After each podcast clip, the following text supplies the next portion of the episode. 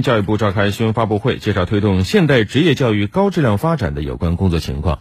教育部职业教育与成人教育司司长陈子季在介绍2022年工作重点时指出，今年将推动职业本科教育稳中有进，推进中职学校多样化发展，使职教高考成为高职招生主渠道，让职业教育有噱头、有盼头、有奔头，引导学生家长理性选择。会上，陈子季透露了接下来教育部将要从类型特色、产教融合、校企合作、教学改革、打造品牌等方面抓实抓好现代职业教育高质量发展的具体举措。那么，到底有哪些举措会出台呢？我们接下来也为您梳理了一下。首先，今年将制定指导意见，明确职业本科教育的办学定位、发展路径、培养目标、培养方式、办学体制。完善职业本科学校设置标准和专业设置办法，支持符合条件的国家双高计划建设单位独立升格为职业本科学校，支持符合产教深度融合、办学特色鲜明、培养质量较高的专科层次高等职业学校，升级部分专科专业试办职业本科教育。其次呢，将遴选建设十所左右高水平职业本科教育示范学校。目前全国专升本的比例已经达到了百分之二十，下一步将力争让更多的职业学校毕业生接受高质量的职业本科教育。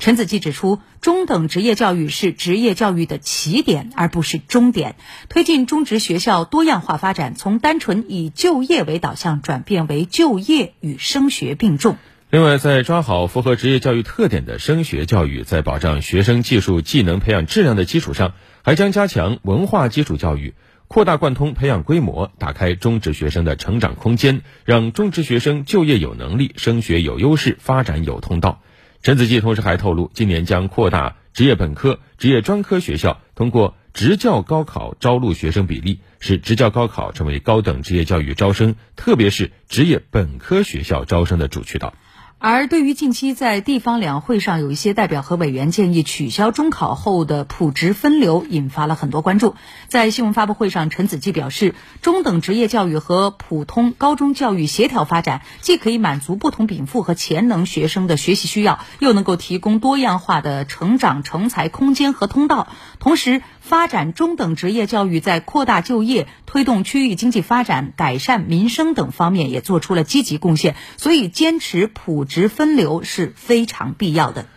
发布会上还强调，根据各地经济社会发展状况和应用性人才发展多样性需求，合理规划中职学校和普通高中的招生规模。此外，最根本的还是要把中职教育自身办好，提升自身的质量，在普职融通上下功夫，同时畅通升学渠道，高质量发展本科层次职业教育，完善职教高考制度。扩大职业本科、应用型本科在职教高考中的招生计划，满足中职学生接受高层次教育的需求。